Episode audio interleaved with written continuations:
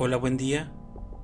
Soy su anfitrión César Lan y damos comienzo a un nuevo capítulo de La Mesa Rechoncha. Bienvenidos. El pantano de la luna. H.P. Lovecraft, 1890-1937. Dennis Barry se ha esfumado en alguna parte, en alguna región espantosa y remota en la que nada sé. Estaba con él la última noche que pasó entre los hombres y escuché sus gritos cuando ese ser lo atacó. Pero ni todos los campesinos y la policía del condado de Mead pudieron encontrarlo, ni a él ni a los otros, aunque lo buscaron por todas partes. Y ahora me estremezco al oír croar a las ranas en los pantanos o veo la luna en lugares solitarios. Nos habíamos hecho muy buenos amigos Dennis Barry y yo en Estados Unidos, donde éste se había hecho rico, y lo felicité cuando recompró el viejo castillo junto al pantano, en el somnoliento Kildare, ya que de Kildare procedía su padre, y de allí era donde quería disfrutar su riqueza. Entre parajes ancestrales, los de su estirpe de antaño se ensoñeraban sobre Kildare y habían construido y habitado el castillo, pero aquellos días ya resultaban remotos, así que durante generaciones el castillo había permanecido vacío y arruinado. Tras volver a Irlanda, Barry me escribía a menudo, contándome cómo mediante sus cuidados el castillo gris veía alzarse una torre tras otra sobre sus restaurados muros tal como se alzaran ya tantos siglos antes, y como los campesinos lo bendecían por devolver los antiguos días con su oro de ultramar. Pero después surgieron problemas y los campesinos dejaron de bendecirlo y lo rehuyeron como a una maldición. Y entonces me envió una carta pidiéndome que lo visitase, ya que se había quedado en el castillo sin nadie con quien hablar, fuera de los nuevos criados y peones contratados del norte. La fuente de todos los problemas era la ciénega, según me contó Barry la noche de mi llegada al castillo. Alcancé Kildare en el ocaso veraniego, mientras el oro de los cielos iluminaba el verde de las colinas y arboledas y el azul de la ciénega, donde sobre un lejano islote unas extrañas ruinas antiguas resplandecían de forma espectral. El crepúsculo resultaba verdaderamente grato, pero los campesinos de Belilaug me habían puesto en guardia y decían que Kildare estaba maldita, por lo que casi me estremecí al ver los altos torreones dorados por el resplandor. El coche de Barry me había recogido en la estación de Belilaug, ya que el tren no pasa por Kildare. Los aldeanos habían esquivado al coche y a su conductor, que procedían del norte, pero a mí me habían susurrado cosas empalideciendo al saber que iba a Kildare, y esa noche, tras nuestro encuentro, Barry me contó el porqué. Los campesinos habían abandonado Kildare porque Dennis Barry iba a desecar la gran ciénega. A pesar de su gran amor por Irlanda, Estados Unidos no lo había dejado intacto y odiaba ver abandonada la amplia y hermosa extensión de la que podía extraer turba y desecar las tierras. Las leyendas y supersticiones de Kildare no lograron conmoverlo y se burló cuando los aldeanos primero rehusaron ayudarle y más tarde, viéndolo decidido, lo maldijeron marchándose a Low con sus escasas pertenencias. En su lugar, contrató trabajadores del norte y cuando los criados ah, también lo habían abandonado, pues éste los reemplazó. Pero Barry se encontraba sobre solo entre forasteros, así que me pidió que lo visitara. Cuando supe qué temores habían expulsado a la gente de Kildare, me reí tanto como mi amigo, ya que tales miedos eran de la clase más indeterminada, estrafalaria y absurda tenía que ver con alguna absurda leyenda tocante a la ciénega, y con un espantoso espíritu guardián que habitaba las extrañas ruinas antiguas del lejano islote que divisara al ocaso. Cuentos de luces danzantes en la penumbra lunar y vientos helados que soplaban cuando la noche era cálida, de fantasmas blancos merodeando sobre las aguas y de una supuesta ciudad de piedras sumergida bajo la superficie espantosa. Pero descollando sobre todas esas locas fantasías, única en ser unánimemente repetida, estaba el que la maldición caería sobre quien osase tocar o drenar el inmenso pantano rojizo. Había secretos, decían los campesinos, que no debían desvelarse. Secretos que permanecían ocultos desde que la plaga exterminase a los hijos de Partholan en los fabulosos años previos a la historia, en el que el libro de los invasores se cuenta que esos retoños de los griegos fueron todos enterrados en Talact, pero los viejos de Kilderry hablan de una ciudad protegida por su diosa de la luna tutelar, así como de los montes boscosos que la ampararon cuando los hombres de Nemed llegaron de Esitia en sus treinta barcos. Habían conducido a los aldeanos al abandono de Kilderry, y al oírlos no me resultó extraño que Dennis Barry no hubiera querido prestarles atención. Sentía, no obstante, gran interés por las antigüedades y estaban dispuestos a explorar a fondo el pantano en cuanto lo desecasen.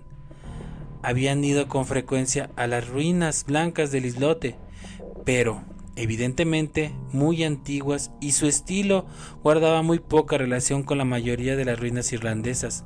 Se encontraban demasiado deteriorado para ofrecer una idea de su época de gloria ahora estaban a punto de comenzar los trabajos de drenaje y los trabajadores del norte pronto despojarían a la ciénega prohibida del musgo verde y del brezo rojo y aniquilarían los pequeños regatos sembrados de conchas y los tranquilos estanques azules bordeados de juncos. Me sentí muy somnoliento cuando Barry me hubo contado todo aquello, ya que el viaje durante el día había resultado fatigoso y mi anfitrión había estado hablando hasta muy entrada la noche. Un criado me condujo a mi alcoba, que se hallaba en una torre lejana, dominando la aldea y la llanura que había al pie del pantano, así como la propia ciénaga. Por lo que, a la luz lunar, pude ver desde la ventana las silenciosas moradas abandonadas por los campesinos y que ahora eran alojadas a los trabajadores del norte. También pude vislumbrar la iglesia parroquial con su antiguo capitel, y a lo lejos, en la ciénega, que parecía al acecho, las remotas ruinas antiguas resplandeciendo de forma blanca y espectral sobre el islote.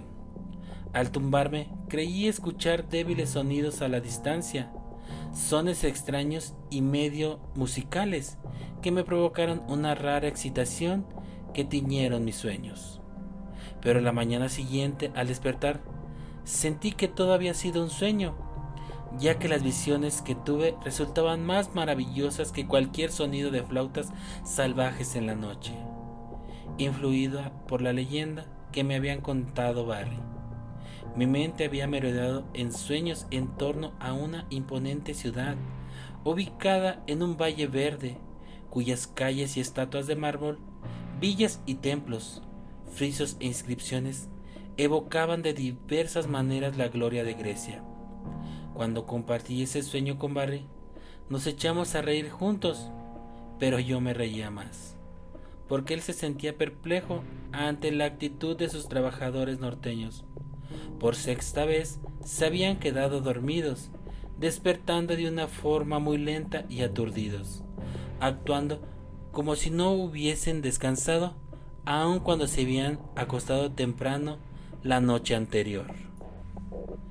Esa mañana y tarde deambulé a solas por la aldea bañada por el sol, hablando aquí y allá con los fatigados trabajadores, ya que Barry estaba ocupado con los planes finales para comenzar su trabajo de desecación. Los peones no estaban tan contentos como debieran, ya que la mayoría parecía desasosegada por la culpa de algún sueño, aunque intentaban en vano recordarlo, les conté el mío, pero no se interesaron por él hasta que no mencioné los extraños sonidos que creí oír. Entonces me miraron de una forma rara y dijeron que ellos también creían recordar esos sonidos extraños. Y me comunicó que comenzaría el drenaje en dos días. Me alegré, ya con que me disgustaba ver el musgo y el brezo y los pequeños regatos y lagos desaparecer, sentía un creciente deseo de posar los ojos sobre los arcaicos secretos que la prieta turba pudiera ocultar. Y esa noche el sonido de resonantes flautas y peristillos de mármol tuvo un final brusco e inquietante, ya que vi caer sobre la ciudad del valle una pestilencia, y luego la espantosa avalancha de las laderas boscosas que cubrieron los cuerpos muertos en las calles, y dejaron expuestos tan solo el templo de Artemisa en lo alto, donde Cleis, la anciana sacerdotisa de la luna, yacía fría y silenciosa con una corona de marfil sobre sus sienes de plata. He dicho que desperté de repente y alarmado.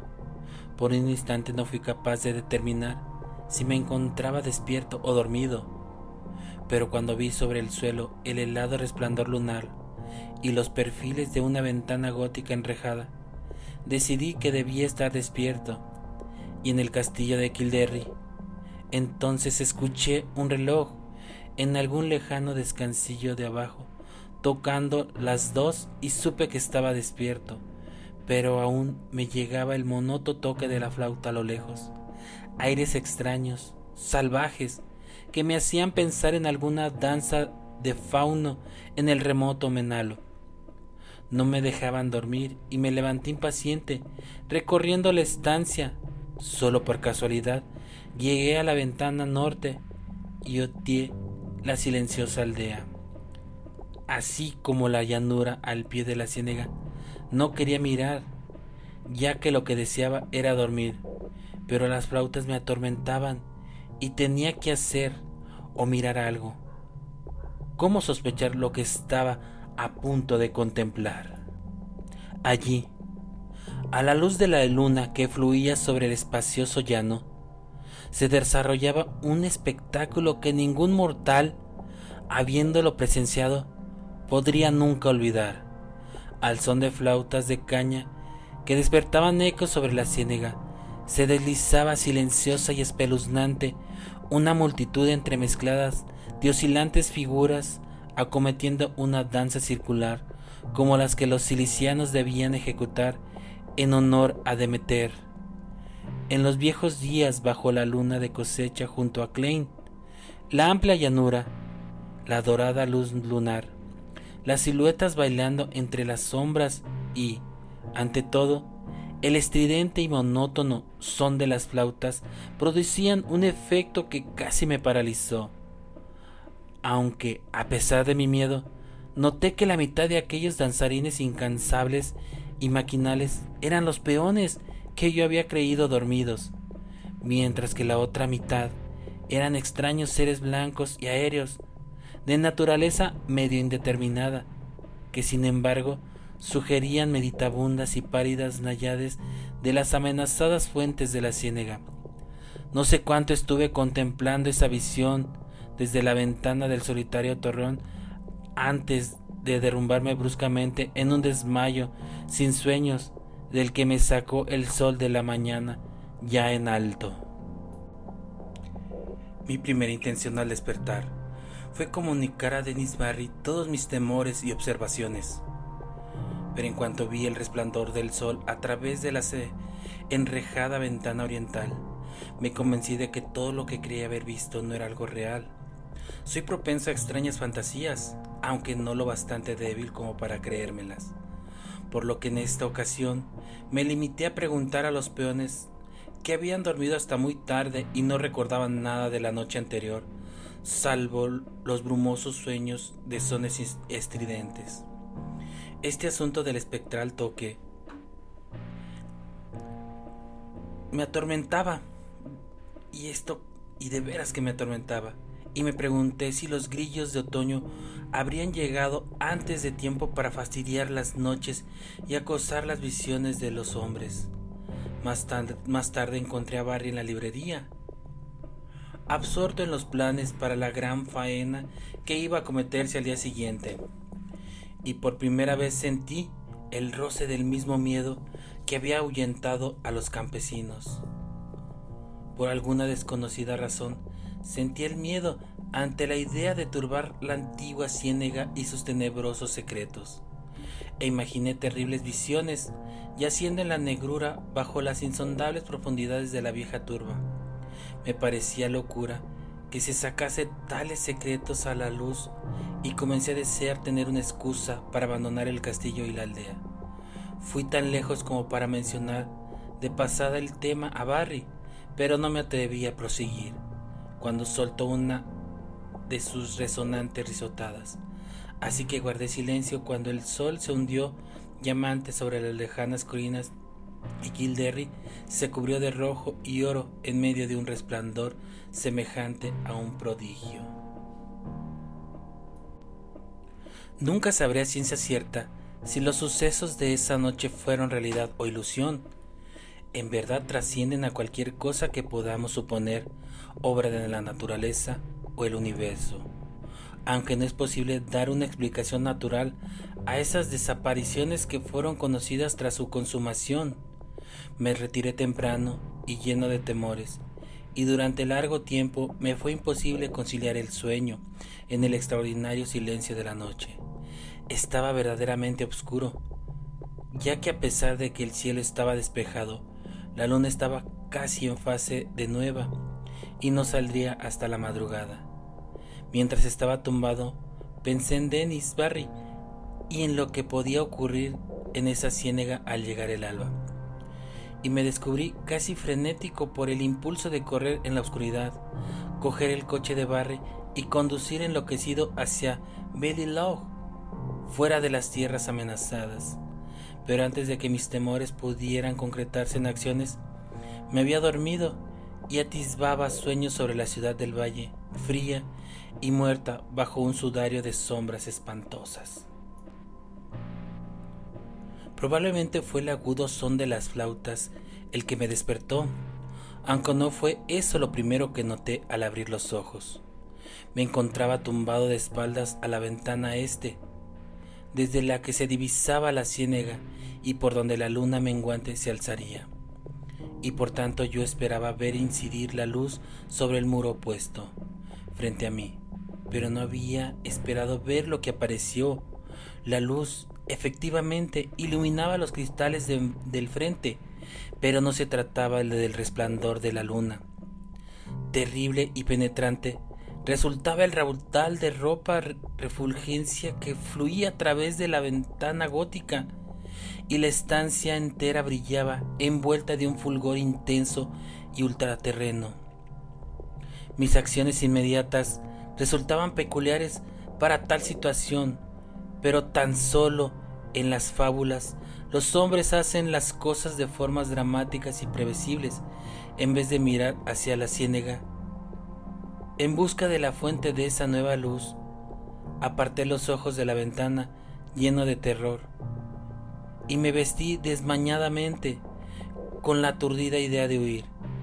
Me recuerdo tomando sombrero y revólver, pero antes de acabar había perdido ambos sin disipar el uno ni calmarme del otro. Pasado un tiempo, la fascinación de la roja radiación venció en mí el miedo y me arrastré hasta la ventana oeste, mirando mientras el incesante y enloquecedor toque de flauta que gemía y reverberaba a través del castillo y sobre la aldea. Sobre la ciénega cayó un diluvio de luz ardiente, escarlata y siniestra, que surgía de la extraña y arcaica ruina del lejano islote. No puedo describir el aspecto de esas ruinas. Debía estar loco, ya que parecía alzarse majestuosa y pletórica, esplenda y circundada de columnas, y el reflejo de llamas sobre el mármol de la construcción hendía el cielo como la cúspide de un templo en la cima de una montaña. Las flautas chirriaban y los tambores comenzaban a, doblar mientras yo observaba lleno de espanto y terror. Creía ver oscuras formas saltarinas que se siluetaban grotescamente contra esa visión de mármol y resplandores. El efecto resultaba titánico, completamente inimaginable, y podría haber estado mirando eternamente, de no ser que el sonido de flautas parecía crecer hacia la izquierda, trémulo por un terror que se entremezclaba de forma extraña con el éxtasis, crucé la sala circular hacia la ventana norte, desde, que la, desde donde la que podía ver esa aldea y el llano que se abría al pie de la ciénega. Entonces mis ojos se desorbitaron ante un extraordinario prodigio, aún más grande, como si no acabase de dar la espalda a una escena que desbordaba la naturaleza, ya que por la llanura espectralmente iluminada de rojo se desplazaba una procesión de seres con formas tales que no podían proceder sino de las pesadillas. Medio deslizándose, medio flotando por los aires, los fantasmas de la ciénega, ataviados de blanco, iban retirándose lentamente hacia las aguas tranquilas y las ruinas de la isla en fantásticas formaciones que sugerían alguna danza ceremonial y antigua. Sus brazos ondeantes y translúcidos, al son de los detestables toques de aquellas flautas invisibles, reclamaban con extraordinario ritmo a una multitud de tambaleantes trabajadores que le seguían perrunamente con pasos ciegos e involuntarios, trastabillando como arrastrados por una voluntad demoníaca, torpe pero irresistible. Cuando las nayades llegaban a la ciénaga sin desviarse, una nueva fila de rezagados zigzagueaba, tropezando como borrachos, abandonando el castillo por alguna puerta apartada de mi ventana. Fueron dando tumbos de ciego por el patio a través de la parte interpuesta de la aldea y se unieron a la titubeante columna de peones en la llanura. A pesar de la altura, pude reconocerlos como los criados traídos del norte, ya que reconocí la silueta fea y gruesa del cocinero, cuyo absurdo aspecto ahora resultaba sumamente trágico. trágico. Las flautas sonaban de forma horrible y volví a escuchar el batir de tambores procedentes de las ruinas de la isla. Entonces, silenciosa y graciosamente, las nayades llegaron al agua y se fundieron una tras otra con la antigua ciénega, mientras la línea de seguidores, sin medir sus pasos, chapoteaba desmañadamente tras ellas para acabar desapareciendo en un leve remolino de insalubres burbujas que apenas pude distinguir en la luz escarlata.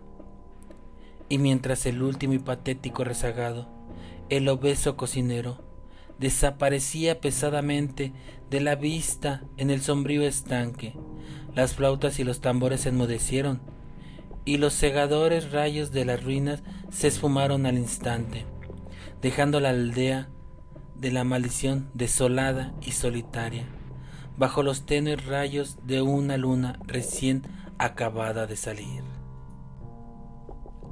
Mi estado era ahora el de un indescriptible caos, no sabiendo si estaba loco o cuerdo, dormido o despierto. Me salvé solo merced a un piadoso embotamiento. Creo haber hecho cosas tan ridículas como rezar a Artemisa, Latona, Demeter, Perséfona y Plutón.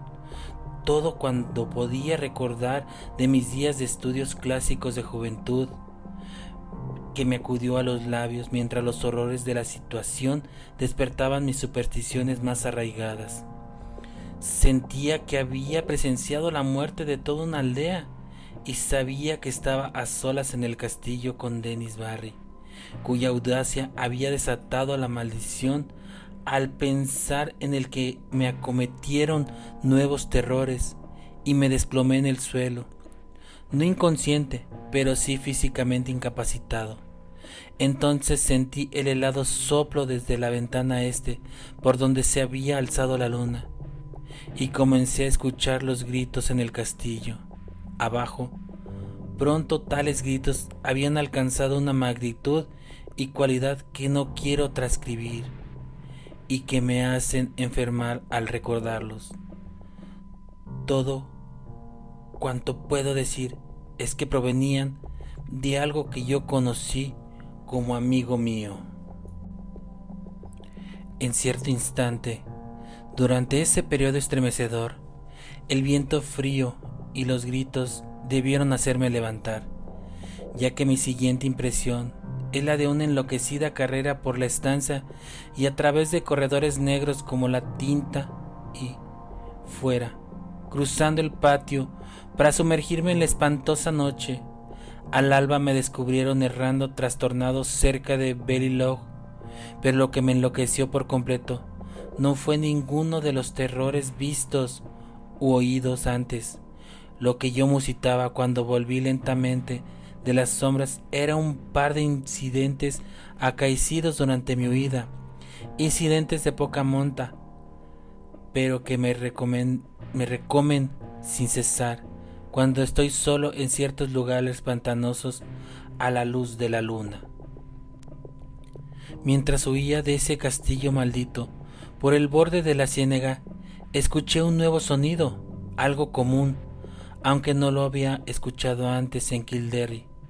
Las aguas estancadas, últimamente bastante despobladas de vida animal, ahora hervían en enormes ranas viscosas que croaban aguda y incesantemente en tonos que desentonaban de forma extraña con su tamaño.